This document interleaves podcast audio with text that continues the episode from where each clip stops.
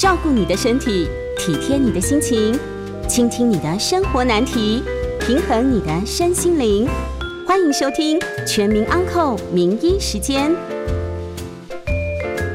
这里是九八新闻台，欢迎收听每周一到周五晚上八点播出的《全民 On Call》节目。大家好，我是振兴医院耳鼻喉科张智慧医师。呃，今天我们将在半点后啊，会接听大家的 call in，然后有关相关的问题啊，欢迎打电话进来。然后我今天会跟大家分享的主题呢，会是跟我们耳鼻喉科里面的跟鼻子相关哦。想必很多人都有一些感冒啊，或者是因为过敏性鼻炎，然后有过一些症状，或甚甚至是鼻窦炎等等的。所以有关这些相关的啊一些症状，要是有问题的话，欢迎打电话进来。然后预告一下 c a in 的专线呢是零二八三六九三三九八。那今天的主题呢，就是跟那个我们鼻塞、打喷嚏，然后或鼻涕倒流等等的，是跟任何跟鼻子相关的一些症状哦。因为最近疫情又开始有点严重，所以像我们临床上啊、门诊啊，就有很多就是啊有担心而来看病的一些患者。那他们不外乎就是有看到一些新闻说，像最近比较害怕的 Omicron。它的症状呢？因为就是我们新闻啊，或者一些文献研究指出说，跟我们一般感冒非常的类似。那像是呃。鼻塞，然后流鼻水这样的症症状都算是在 Omicron 里面，所以大家都会跑来说：“哎，我有这样的症状很久了，那我是不是呃也要筛检一下或检查一下？”那先跟大家讲一下这些症状呢，当然呃要是很久了的话，那就比较不像喽，因为我们像有一些感冒啊，或者一些过敏性鼻炎的时候。呃，比较呃会尝试呃比较有一些久一点的那个症状的状况。呃，总之今天后面的一些内容呢，就是会跟大家介绍有关鼻子。的症状，然后鼻窦相关的一些结构啊、功能，或甚至会有哪些症状的话，会比较啊需要担心。那疫情的保护呢，当然就是要戴满口罩，但是重点是要戴好哦，就不是说呃挂在嘴边就好了，一定要把嘴巴然后鼻子都盖好、戴满。然后呢，当然就是要打疫苗。那最近的话，就是要打一个追加的 booster 的呃疫苗的话，当然保护力会增强。跟大家说一下，那。我们今天的主题就是耳鼻喉的的鼻子嘛，就跟鼻子的结构相关。那大家知道自己的鼻子是长怎么样子吗？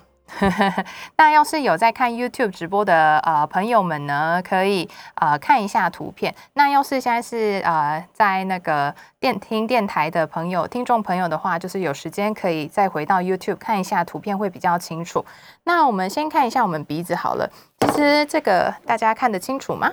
嗯。就是我们鼻子的话呢，就是我们先检查的话，就是会有一般的呃鼻甲，但是呃很多呃我们朋友会到门诊来就说哦我有鼻息肉，但是鼻息肉是一个呃统称，可能就是大家为了简单了解，然后所谓的是鼻息肉，但其实鼻息肉在我们学术上啊是真正长的一个像透明啊或者是一个额外的东西，所以所谓的哦我有鼻息肉肥大，其实正确的讲法应该是鼻甲肥大。所以鼻甲的话呢，我们看这个图片的话，就是我们下鼻甲这个地方，就是我们呼吸的通道的鼻子的入口，有没有？就是我们两边都有对称性的哦。所以要是鼻甲肥大的时候呢，我们从鼻子吸进去的通道就是会比较狭窄一些，所以会造成有一些比较鼻塞的状况，或者是吸不到气等等的一些症状啦。那我们鼻子除了鼻甲，鼻甲有下鼻甲、中鼻甲跟上鼻甲啦。那然后我们中间就是分隔我们左右两边鼻子的，就是叫做鼻中隔。那大家应该有听很多医师跟你讲过，说哦，你有一点点鼻中隔弯曲哦，那就是我们所谓的这个中间的结构。那我们鼻中隔是一个软骨的构造啦，所以其实像小朋友出生之后到呃幼年期，要是他时常的啊喜欢揉鼻子啊，或者是做一些啊动鼻。子等等的一些动作的时候呢，因为它是软骨，所以多多少少还是会有一些弯曲的状况。所以我们会依照它弯曲的状况啊，以及搭配它的一些临床症状，比如说他有没有单边的鼻子尤其的塞，或者是在感冒的时候呃，就会明显感觉到左右边哪边就是有明显的吸不到气的状况的话，那可能要呃怀疑说是否是因为鼻中隔弯曲造成的。那无论如何，就是要是呃虽然有一些结构上的问题，但是没有严重的症状的话，那稍微就是症状治疗就好了。但是要是即便有用药物啊，或者是生活作息都调整了，但没有办法得到改善的话呢，那那之后就可能可以考虑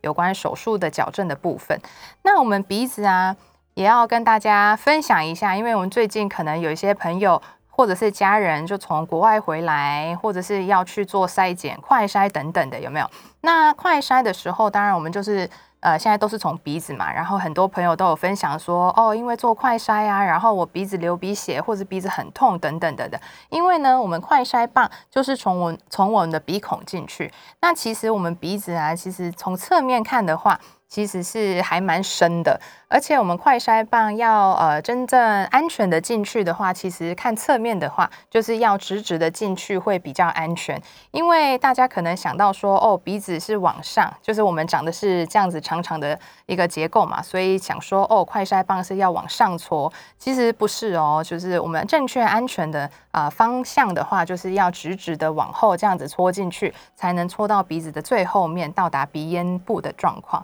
但但是当然，自己在家里做快筛应该不会到那么深啦，真的很恐怖。对，所以就是大概呃进去到我们鼻孔里面大概二到四公分左右就差不多。因为往上的话呢，其实是呃会接近我们的鼻窦，然后甚至是跟脑部比较相关，所以不用戳到那么上面那么里面。这是顺带跟大家分享一下有关快筛的一个小 pebble，然后。呃，鼻子呢，除了我们看到的像鼻孔啊，然后刚刚提到的鼻甲跟鼻中隔之外，还有一个非常重要的结构，就是所谓的我们的鼻窦。所以很多也有很多朋友很可爱，就说哦，我有鼻窦炎了，但其实他只是自己觉得有鼻窦炎，然后不太清楚是什么样的症状。像我们看正面的这个照片的话呢，我们鼻窦。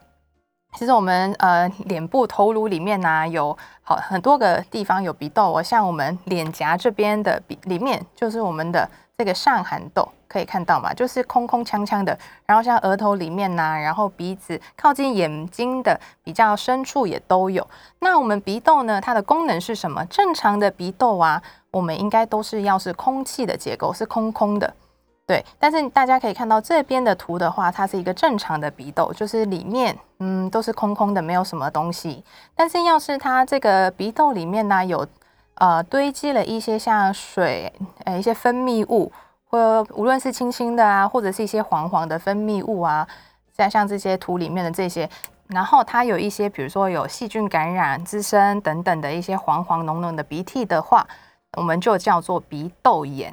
所以鼻窦炎跟过敏性鼻炎是不一样哦。刚刚我们看到这个鼻子部分，要是它的这个鼻甲的肉肿胀啊，然后有造成鼻塞，只有鼻子这边的一些症状状况的话，我们就比较偏向是啊鼻啊过敏性的鼻炎。但是要是它已经有侵犯到我们的鼻窦部分的话，我们就会叫做鼻窦炎。这是结构性的问题，当然就是也要搭配那个临床的症状，等一下也会介绍。那鼻窦的功能呢？因为其实很多朋友应该身边也有一些朋友，就长期会有一个鼻音的状况嘛。那鼻音的话，就是不外乎我们鼻窦本来是应该要空腔，就是有一个共鸣的一个呃功能存在。所以要是我们鼻窦里面要是有一些分泌物堆积的话呢，其实你的共鸣，无论是你讲话的声音呐，或者是唱歌的时候，就会开始有一点顿顿浊浊的哦。所以你可能会觉得说，哦，之前唱歌唱歌共鸣声啊，或者是响亮度非常的好，但是可能鼻窦炎之后就没有办法觉得呃唱歌啊讲话还是觉得卡卡的。对，所以我们认识了这些鼻子的结构之后呢，我们当然就是也要认识一下它们的功能嘛。那我们鼻子的话，呃，其实大家都会知道，说我们鼻子负责我们的呼吸啊，然后呃，净化一些我们呼吸时候的空气里面的一些很小分子的东西。那正常的呃鼻子也都会分泌一些水水清清澈澈的分泌物。对，所以呃，有些时候，比如说我们喉头就会也会觉得，哎，有一些分泌物就是往后倒流。所以其实每个人，即便就是没有什么症状，就正常的时间，也会有一有些时候会有鼻涕倒流的一些症状哦。这是一个我们身体自然而然鼻子分泌的一些水分，然后就是因为它需要循环。然后呃往后倒流啊，或者是呃自己被身体吸收，其实这个轻微的状况的话，其实我们每个人都会有。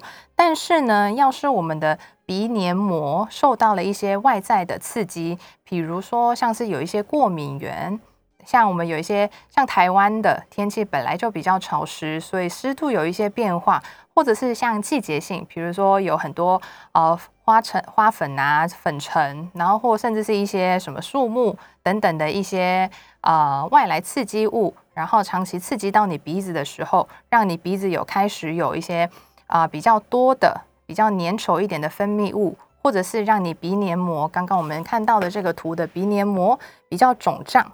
然后这样的状况下，其实因为正常来说，我们啊有一些鼻涕的时候呢，因为你通道是通的嘛，所以你可以把它擤出来啊，或者是往后倒流下去。但是要是你鼻黏膜太肿胀的时候，你的那些鼻子里面的分泌物就很容易卡在我们鼻子里面，就会有一个恶性循环了。所以像过敏性鼻炎的话，就是你不能忍哦。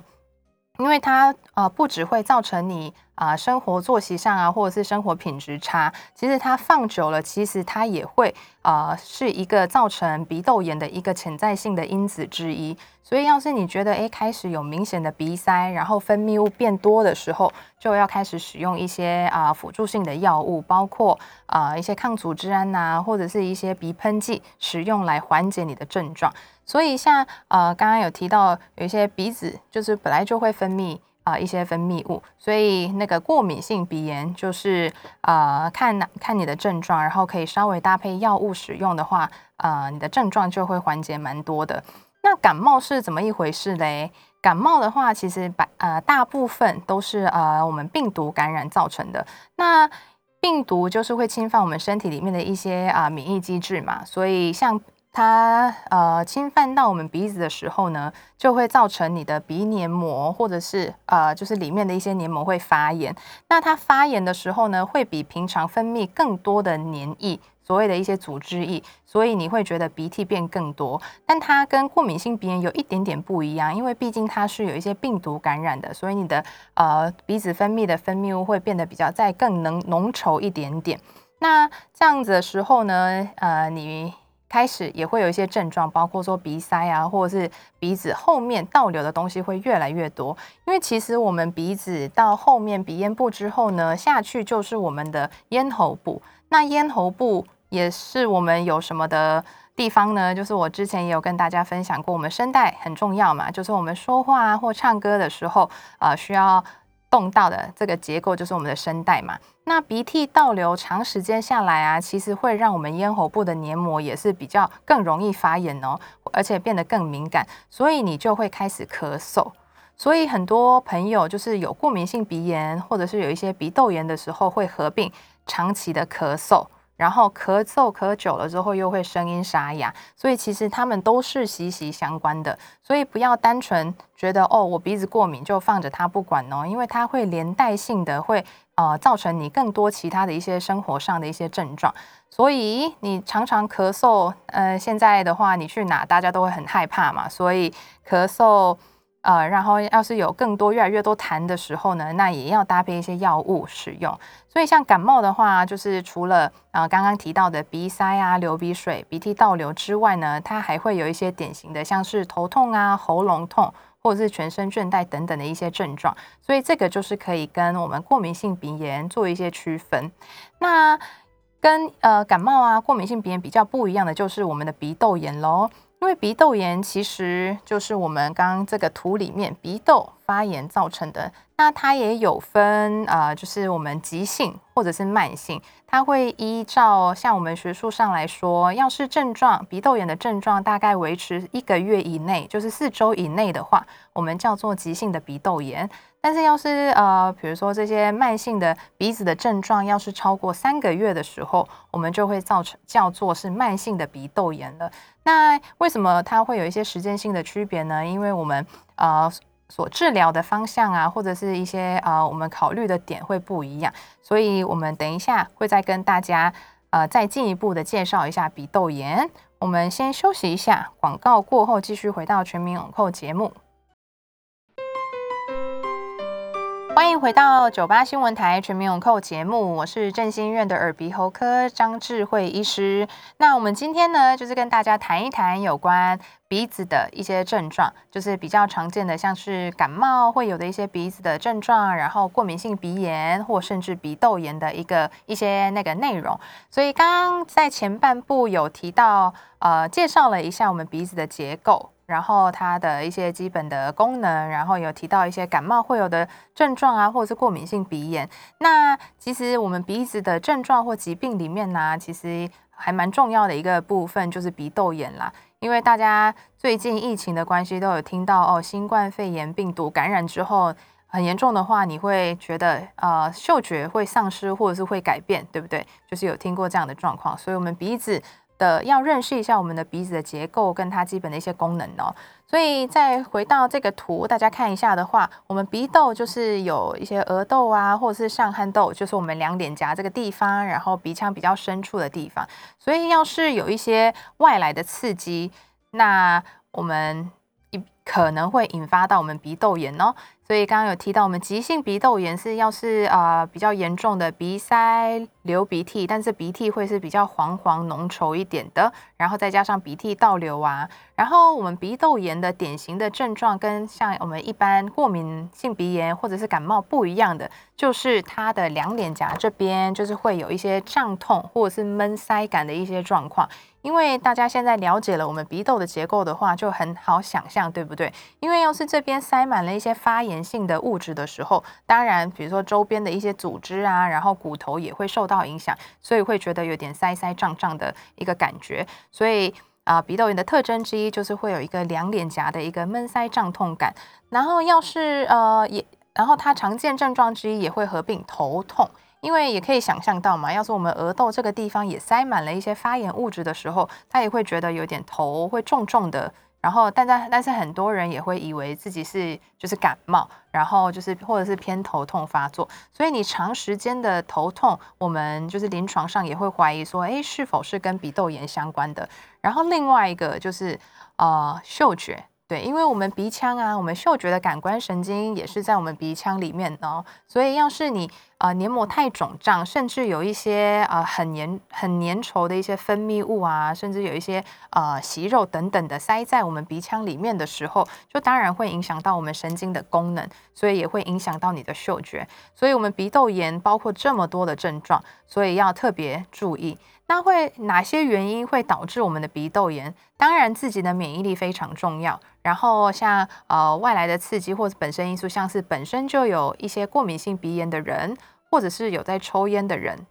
这些我刚刚提到的这些都是要非常注意的，因为你们就会比一般正常人更容易会有鼻窦炎的一个状况。然后另外一个我想要跟大家分享的是，就是牙我们的口腔啊也要特别注意卫生。因为其实我们每个人都有看都有看镜子的习惯嘛，因为我们鼻窦就是呃刚刚提到这两脸颊的地方，下面就是我们口腔里面的上排牙齿，对不对？所以要是您的牙齿卫生状况控制的不好，有一些牙周病啊，或者是我们也有遇过，就是做过一些牙齿的治疗后，比如说没有好好。啊，吃抗生素，然后没有控制好发炎状况，其实也会引发鼻窦炎哦。这个我们在临床上叫做齿源性的鼻窦炎，所以我们也有遇过啊，蛮多就是哦，做完牙齿治疗之后，可能大概一两个礼拜后，开始觉得鼻子塞，有一些黄鼻涕。那这样的一个 story 一个故事的话，我们就有合理的可以怀疑说，哎，是否是呃这个齿源性的鼻窦炎？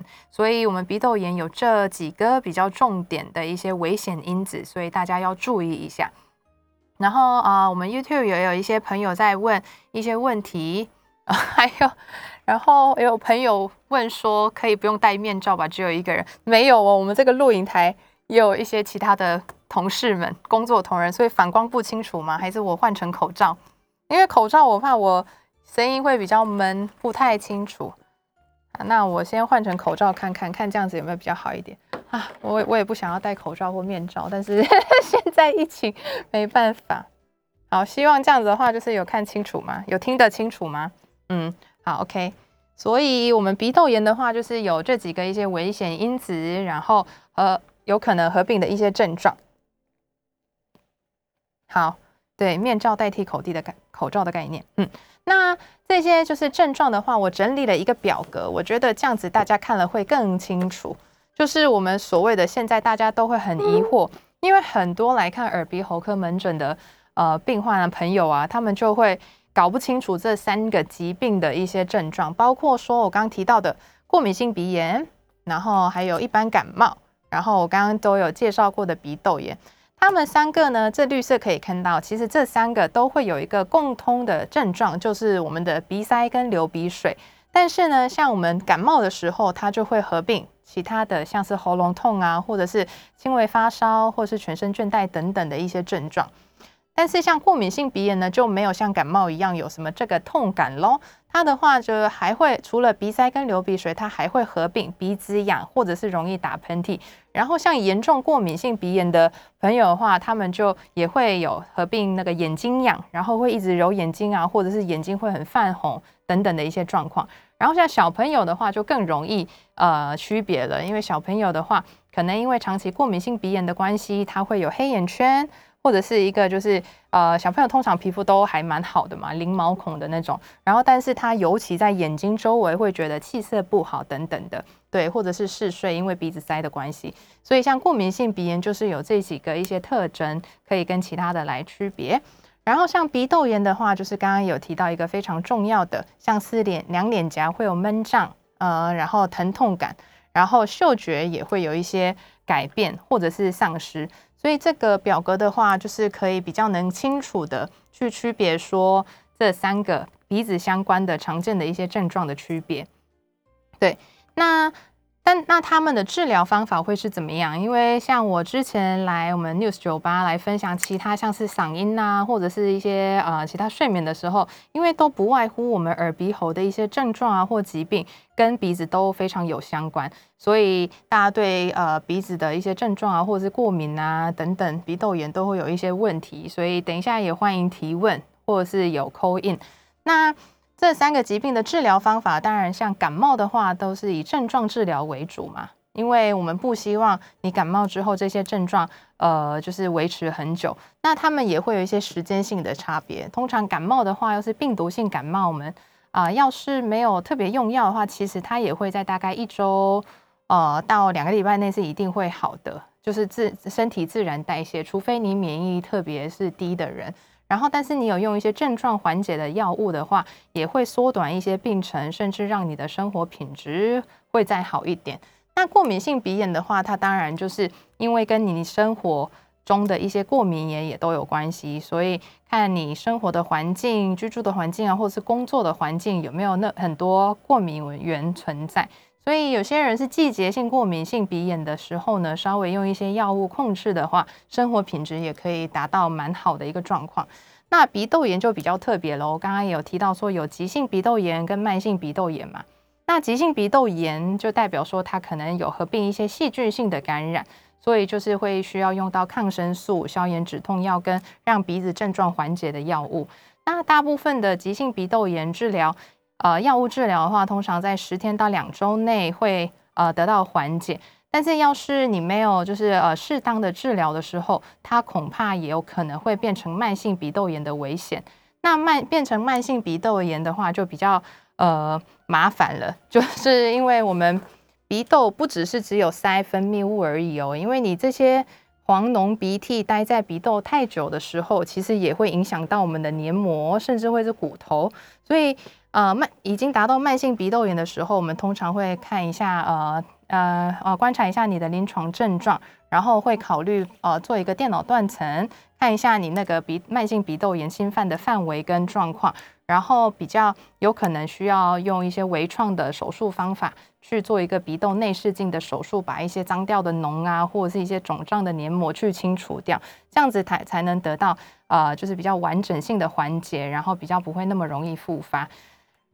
对，所以呢，就是药物啊，或者是一些嗯，平常就是治疗的呃方向大概是这样。那也有很多朋友问说，那我平常要是有一些过敏性鼻炎呐，或者是常常感冒的人，我需要怎么样保养我的鼻子？那鼻子的话，其实它就是还蛮敏感的一些黏膜啦，所以要是你担心，然后有常常有过敏性鼻炎、瘙痒等等的一些症状的时候，蛮推荐就是我们洗鼻子这样的一个习惯。所谓的洗鼻子，就是我们用一些有啊盐分盐呃的一些呃水去清我们的鼻腔。那清的时候，就是呃主要的话还是会清到我们这两个鼻腔的一个构造。但是呢，因为呃我们有些时候鼻子太塞的时候，呃即便有洗鼻子，它也没办法。呃，就是让水整个在我们鼻腔做一个清理的动作嘛，所以还是需要搭配一些药物，效果会比较好。那这些药物的话，就是有包括呃我们的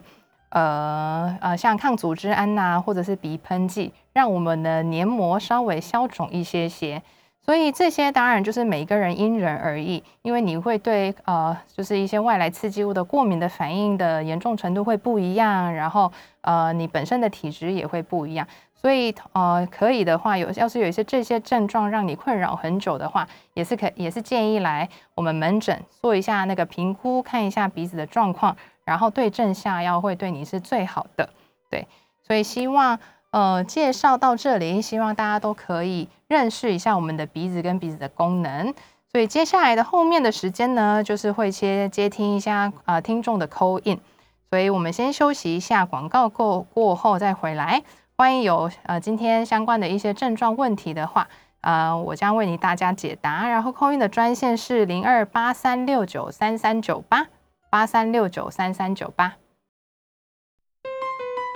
欢迎回到九八新闻台全民永扣节目，我是振兴悦耳鼻喉科的张智慧医师。那接下来因为线上也有我们有些朋友有扣 in。所以啊，我等一下会回答我们听众朋友的一些问题，然后也欢迎有其他今天主题相关的，像是啊鼻窦炎啊，或鼻炎，或者是甚至怀疑自己是 Omicron 的一些朋友，就是请到接啊打到我们的 call in，call in 号码是零二八三六九三三九八八三六九三三九八。嗯，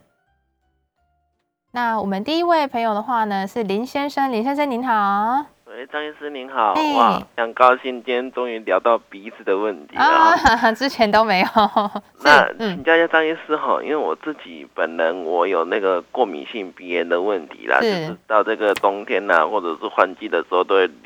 是流出那种白色的，像那个自来水一样关不住的这样的鼻涕。嗯，可是哈，我大概流个一两天之后，那鼻涕就开始都会。转成您刚讲的这样黄绿色，嗯嗯然后一去找耳鼻喉科医师一点他就跟我说：“嘿，你又鼻窦炎了。”这样，嗯嗯。我想请问的是说，难道真的就是有过敏性鼻炎的人，嗯，他真的就是会比一般人有更高的机会，可能你就会得到鼻窦炎这样子？嗯，那我们日常生活中到底要怎么样来预防这种事情，减少它的发生？啊，不然每次都要吃抗生素，嗯，一两个礼拜，其实也蛮累的。对，以上请教张医师，谢谢。OK，好，谢谢林先生。那这个其实这个林先生的一些症状啊，其实我们在门诊也是非常常见的。因为我刚刚有提到，我们介绍鼻窦炎的时候，不是有说急性鼻窦炎跟慢性鼻窦炎吗？那其实也有一种问题呢，就是反复性的鼻窦炎，就是像跟林先生一样。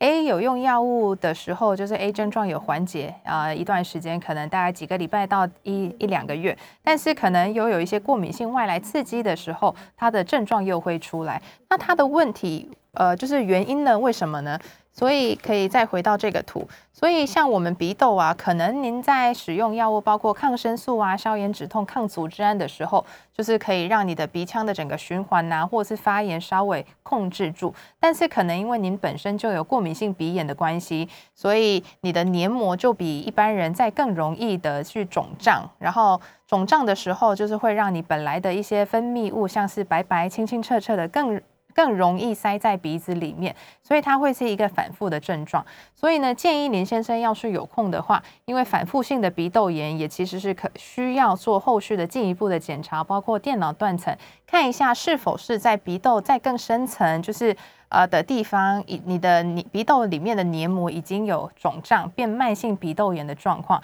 因为这样子的时候，其实药物对您的呃治疗效果就只是只有短暂性的，所以可能要有心理准备，稍微用微创手术的方法把一些肿胀啊或已经发炎生病的黏膜去除掉，这样子比较不会那么容易复发。嗯，好，谢谢林先生。然后下一位的话呢，我们有一位高高太太，高太高太太您好，你好，大夫医生。是，讲起我是没有什么症状，但是我有个问题很好奇，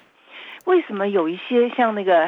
费玉清啊，他声音都很那么好听，可唱歌那么好，可是他就是鼻音，这个是什么状况？为什么？这么重的鼻音，可是他唱的也挺通顺，这么多年来也没见他好像去调整，他就是鼻音歌王就对了。这是什么状态？怎么还可以唱歌？这是我的好奇啦。哈，了解。好，谢谢您。不客气。好，谢谢高太太。对啊，这个就是跟我的专长之一，就是嗓音有相关的哦。那当然就是费玉清先生的话，虽然就是我们听起来就是有鼻音，那他可能就是使用的一些共鸣腔跟我们。呃，就是我们大家或者是其他的歌手会是不一样。那当然，他可以唱出一些好听的歌声，是跟我们整个的所谓的上呼吸道都有关系哦。因为大家都有唱歌过的经验的话，你就是要有一个足够的音量，对吧？所以你的呼吸道，无论是从嘴巴或者是从鼻子吸吸进去的这个整个通道，都是要通畅的。所以你吸进去的音量够，然后你你的当然你的声带本身也要够健康有力。所以这样子，你整个就是吸饱气，然后要唱歌，或甚至啊讲话，或要唱声乐啊，或者是要表演的时候，你整个持久度啊，然后音量也都会比较是稳定的。那当然就是鼻音的话，可能它本身的那个头颅啊，或者是一些鼻腔的结构，就是呃天生比较狭窄啊，或者是呃有一些构造上的跟别人不一样，但是它可能还是是属于通畅的啦，所以就不会有什么严重的感冒或者鼻窦炎。然后就是还是可以唱出一些比较好听的歌声，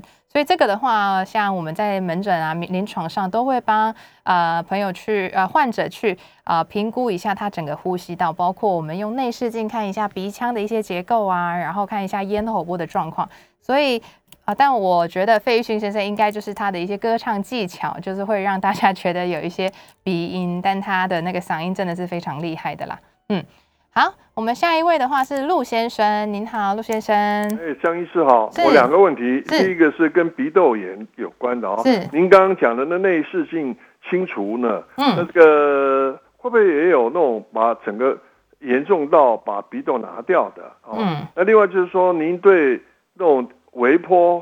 电烧呃的这种呃这鼻窦炎的治疗方式啊，嗯，有什么看法？和如果严重的慢性鼻窦炎，嗯，还有没有不管什么自费啊，什么更新的疗法？嗯，另外就是嗓音的部分是您的专长嘛？是。像这个这个，比如有的女老师跟您的嗓音是一样的，呃，甜美。可是呢，话说有时候用声音不当，对，沙哑了，嗯，久久不能恢复，嗯，那这个那咱们耳鼻喉科呢是用什么方式来治疗呢？药物呢？声带的什么手手手术吗？等等，能不能恢复？好。上面两个问题请教您哦。哦，好，陆先生，谢谢。所以就问到鼻子跟那个我们嗓音相关的问题喽。那先提到我们呃慢性鼻窦炎的治疗方法之一，就是我们呃所谓的内视镜的微创手术。那因为我们鼻窦是每个人都有的结构了，所以即便它非常的严重，我们也不可能把鼻窦拿掉，因为鼻窦拿掉是整个旁边的一些骨头都要拿掉了，除非它是真的有一些恶性肿瘤长在鼻窦的话，那我们可能真的要需要做到一个非常严。严重的一个手，呃，就是一个非常精密的手术，包括要从外面跟里面一起做。但是，呃，不是肿瘤相关的话，我们就是一般的内视镜鼻窦炎，就是尽量把鼻窦里面的一些肿胀的黏膜消除掉。那这个的话，因为我们现在都还蛮微创的啦，都是从鼻子里面进去，所以外面不会有伤口。然后刚刚有提到的那个电波，那个应该是在说，呃，因为我们鼻窦的手术啊，应该。呃，不需要用到什么呃电波啦，因为呃像，但是像我刚刚提到介绍的这个鼻甲肥大的话呢，有一种就是现在比较微创的所谓的一些呃微创的那叫什么？我突然忘记呃叫呃微，就是也是有点像电烧一样的那个呃比镭射再精密一点的，就是主要是针对我们肥厚的这个鼻炎做一个手术。对，所以刚刚陆先生问的应该就是鼻呃这些手术相关的呃内视镜手术，就是 for 鼻窦。但是要是鼻甲肥厚的人，我们就是可以使用微创的啊，或者是一些电烧的方法来去把这个肉消除掉。那讲到嗓音部分的话呢，当然就是呃要用内视镜。看一下你声带的结构。那我们内视镜呢？呃，我们有专门在看声带的一个内视镜，叫做喉闪屏的内视镜。我们声带表面呢，就是也有很呃，虽然我们声带是左右两边对称性的，它在呼吸的时候会张开，然后发声音、唱歌的时候是靠它两边的密闭。去震啊密闭的震动去发出声音，所以声带表面要是真的有长一些茧啊、息肉或者是啊肿块等等的，当然会影影响你的音质。那这个部分的话，当然就是依照它的诊断，比如说它是良性的肿瘤的话，我们可以透过微创的手术。那我们嗓振兴医院嗓音中心呢，有一些特别的手术的技术，可以啊不需要透过全身麻醉或者是住院，然后用。呃，药物注射的手术方法去让声带做一个无痕的手术。那因为这个特色呢，就是可以让你恢复期非常短，大概一两天休息一下声音，第三天就可以开始讲话。对，但是当然就是要是是肿块、肿瘤，然后甚至怀疑是恶性的话，但是还呃那这些状况的话就是不一样，就可能要透过全身麻醉的一些手术去做治疗。对，所以要是有想要呃进一步了解嗓音呐，或者是呃一些呃鼻子相关手术的话，欢迎可以追踪一下我的呃粉丝专业，它很好记，它叫做嗯，应该打张智慧医师就会出来了啦。对，然后是韩系美声女医张智慧医师，里面会分享一些手术相关，或者是 Google 张智慧医师的话，有我的网站，然后也可以啊，里面有一些嗓音相关的、睡眠相关跟耳鼻喉相关的一些资讯，可以供大家去看一下。然后要是有一些问题，平常有一些问题的话，也欢迎透过粉砖来问问题，那我通常也都会在一天内会做回复。那我们四十五分钟了，在。进一下广告，先休息一下，等一下还会再继续接大家的 call in 哦。call in 专线是零二八三六九三三九八。那欢迎回到九八新闻台全民有扣节目，我是振兴悦耳鼻喉科张智慧医师啊。刚刚真的是记忆力太差了，我瞬间想不起来那个手术叫什么名字。它就是无线电波。我刚刚提到的就是有关下鼻甲肥大的手术。呃，除了传统手术之外，有一些自费的，像现在比较啊，我真的很微创的，就是无线电波，就是用针进去让我们肥大的肉稍微消消减。然后刚刚呃也有朋友就是留言说动力旋转刀，这个就是我们在开那个微创的鼻窦炎手术的时候，就是内视镜边看然后。后可以加购的一些自费的项目，因为它会让我们创伤的范围啊，或者是严重程度比较少，所以我们手术后恢复效果也比较快。嗯，哎呀，大家不好意思哦，可能晚上了，精神不太好。然后我的那个想要呃。认识更多嗓音呐，或者是一些耳鼻喉相关的话，其实智慧医师的网站这个，其实 Google 的话应该就可以找到智慧医师的网站这个地方了。然后就是可以滑下去，有一些嗓音呐或睡眠相关的一些内容，我都有放上去，所以有空的话可以到这边再看一下。嗯，OK。然后我们线上还有一位朋友是廖小姐，廖小姐您好。嗯，医师你好，想请问一下，就是您刚刚有提到，嗯，就是。鼻子不舒服可以用那个洗鼻子的方式嘛？嗯，那之前有洗啊，可是我发现就是，呃，洗完之后，然后大概半小时或两个小时，然后不知不觉那个水还会就是自己从那个鼻孔里面流下来。对对对，嗯。可是我想说，这个很就是是不是我洗的方式错还是怎么？因为他我就看他是说要捏着另外鼻孔，然后就是把鼻涕剩下鼻。涕擤出来，我都有做，然后有偏着一侧着一边的头啊，然后可是不想什么。那另外一个问题就是，像我也是有鼻塞的问题，然后但是我发现就是一边会有鼻塞，然后可是鼻塞那一边还是可以呼吸，只是说像我我会拿手电筒照鼻腔，然后它一一个东西肿出来。好像不晓得是你说那个鼻甲还是鼻黏膜，就是长期都有一个那个东西肿在那边。嗯，我想要请问说，那个是用你说那种内视镜手术可以改善吗？因为像我这个也是，就会一直流水水的那种鼻水，然后或者是说它会变成那个痰，然后就往往喉喉部，就是我要么就把它吐出来，要不然就把它吸下，就是吞下去。那有时候也也是会，就是睡觉的时候也会被那个噎住，然后就要把它起来把它吐掉。所以我是不知道说我这个是什么，到底是鼻鼻窦炎还是鼻过敏？嗯，因为我爱医生，他有给我那个叫内舒拿鼻喷剂，嗯那我觉得这样也还好，就是没有太大改善。哦，OK。那那个什么抗组织胺的话，但是我想说抗组织胺吃太，长期吃是是会对身体有什么不好？嗯，所以这个问题想要请教医生。OK，好，谢谢廖小姐。廖小姐的症状就是比较典型的就是比较困扰。就是说到底是过敏性鼻炎太严重呢，还是呃真的是否是鼻窦炎造成的？那先讲到那个洗鼻子，那其实洗鼻子的就是现在卖外面市面上卖的种类也有好几种啦。那当然就是我们洗鼻子。呃，重点就是要把鼻腔里面的一些分泌物都要洗出来。所以其实我们鼻孔虽然外观看起来左右是分开的，但其实它到比较深处的地方，我们是相通的哦。所以我们在洗鼻子的通常的时候呢，通常我们右边鼻孔进去，水自然就会从另外一边会出来。然后当然就是要呃往前稍微仰一下下。然后就是用哈气的时候，从一边鼻孔进去的话，它会顺带着一些脏东西啊，会从另外一边鼻孔出来，这是一个正常正常的姿势啦。然后，但是要是从呃大概什么十分钟后，还会有一些分泌物出来，那可能是那些水分可能滞留在你的一些鼻窦的入口啊，或者是甚至进到鼻窦里，然后你在姿势转动的时候，它再流出来也是有可能的。所以，要是你觉得还是姿势上有一些问题的时候呢，可能可以再到我们耳鼻喉科门看一下你鼻腔的结构。然后刚刚有提到说你。呃，因为鼻涕比较很多的鼻涕，然后甚至影响到你的睡眠。那其实我们最好能分辨那个分过敏性鼻炎跟鼻窦炎的的症状，刚刚也有提到嘛。像呃，因为我们过敏性鼻炎的话，就是比较偏向是清清水水的一些分泌物，然后就是也都会有鼻塞的状况。但是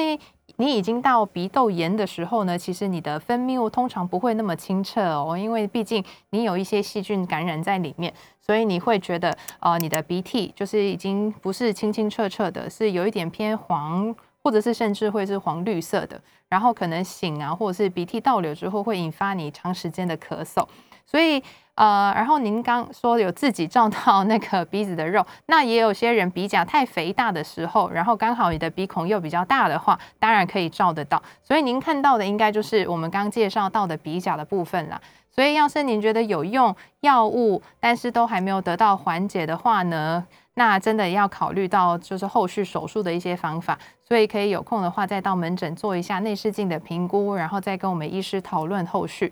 嗯。然后我们看一下那个 YouTube 留言的话，说洗澡的时候用莲蓬头温水往鼻孔冲一冲，是否也算是洗鼻子的一种呢？呃，不算哦，因为我刚刚有提到说，我们洗鼻子的目标就是把里面的一些脏东西把它呃排除掉嘛。那当然是要进到鼻腔里面，通常就是莲蓬头往鼻孔冲一冲，其实。啊，你没有搭配正确姿势的时候，它没有办法到达到鼻腔深处。然后另外，为了要让黏膜就是有一些消消毒啊，把脏东西啊去除掉的话，你还是需要搭配一些盐分的一个配方啦。所以那不然那个洗鼻器就不用卖了，你就在家里自己 用莲蓬头洗一洗就好了。对，OK，对，不好，嗯，OK。那因为时间也快结束了，所以我大概做一个简单的总结。